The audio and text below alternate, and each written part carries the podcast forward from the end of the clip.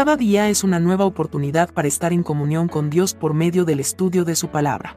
Bienvenidos a su espacio de devocional diario, Jesus is Life. Saludos cordiales. Bienvenidos para continuar en el libro de Ezequiel, capítulo 16. Dios condena la traición. Tu fama pronto se extendió por todo el mundo a causa de tu belleza. Te vestí de mi esplendor y perfeccioné tu belleza, dice el Señor soberano. Usaste los hermosos regalos que te di para construir lugares de culto a ídolos, donde te prostituiste. Tomaste las joyas y los adornos de oro y plata que yo te había dado y te hiciste estatuas de hombres y les rendiste culto. Eso es adulterio contra mí. Usaste las ropas con bordados hermosos que te di para vestir a tus ídolos. Después usaste mi aceite especial y mi incienso para rendirles culto. Esto dice el Señor soberano, por haber rendido culto a ídolos detestables y masacrado a tus hijos en sacrificio a tus dioses, te castigaré. En mi celosa furia te cubriré con sangre. En mi juventud tenía un amigo que se enamoraba rápidamente de la belleza de una mujer. En una ocasión, mi amigo conocía a una joven que era realmente hermosa, y sin haberla conocido bien, se ilusionó rápidamente de ella pensando que era el amor de su vida, razón por la cual le pidió que sean novios. Ella aceptó la propuesta de mi amigo y se hicieron novios a pocos días de haberse conocido. Mi amigo, como estaba profundamente enamorado de ella, sin ningún motivo especial le hacía regalos. Algunos regalos eran realmente costosos y otros no tanto, pero siempre le sorprendía con algo nuevo. Pasaron meses de esa relación hasta que se enteró que los regalos que le había hecho en el pasado a ella llegaban a parar a las manos de otra persona, a las manos de su otro novio. Al enterarse de eso, la ilusión y el amor de él se terminó y se olvidó por completo de ella.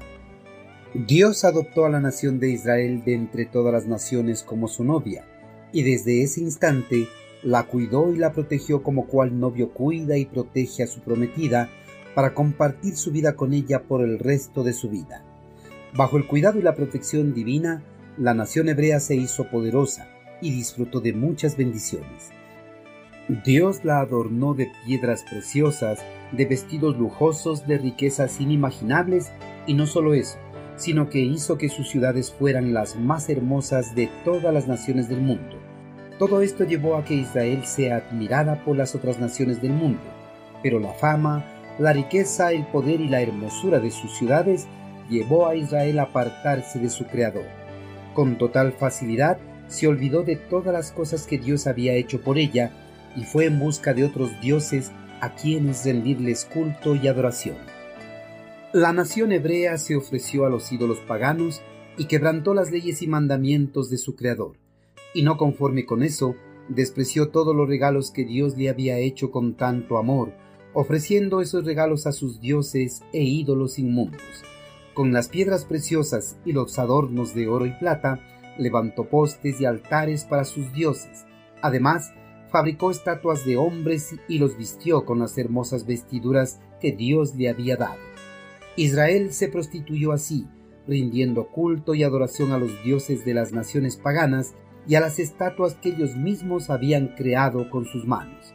Con estos actos reprochables, Israel traicionó al amor profundo que le tenía Dios, pero esta traición le iba a traer terribles consecuencias, porque el Señor no iba a permitir que se burlara tan fácilmente de él.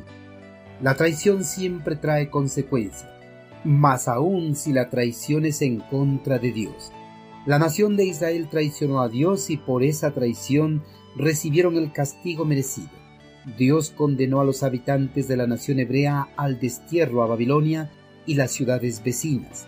Hizo polvo con todas las estructuras de la nación. Después del furor de Dios, la nación quedó hecha polvo.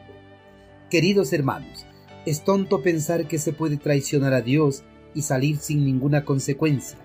Israel sufrió las consecuencias de su traición, pues coqueteó con los ídolos y los dioses paganos. El Señor en su celosa ira derramó todo su furor sobre ella, destruyendo toda la hermosura de sus ciudades y las riquezas con las que había adornado. Hermanos, Muchas veces nosotros nos comportamos como los habitantes de Israel, cuando empezamos a coquetear con el mundo, olvidándonos del profundo amor de nuestro Señor, quien nos rescató del cautiverio del pecado y nos dio la posibilidad de ser hechos hijos de Dios. Cristo nos rescató para que vivamos una vida en santidad, alejados por completo de las prácticas de nuestra vieja naturaleza. Nuestro Señor desea que nuestras vidas solo le pertenezcan a Él.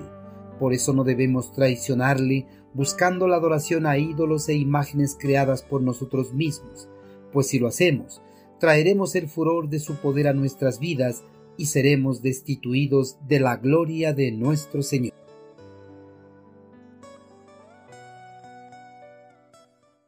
Envíenos sus sugerencias y comentarios a nuestro correo electrónico ministerio.jesusislife.net.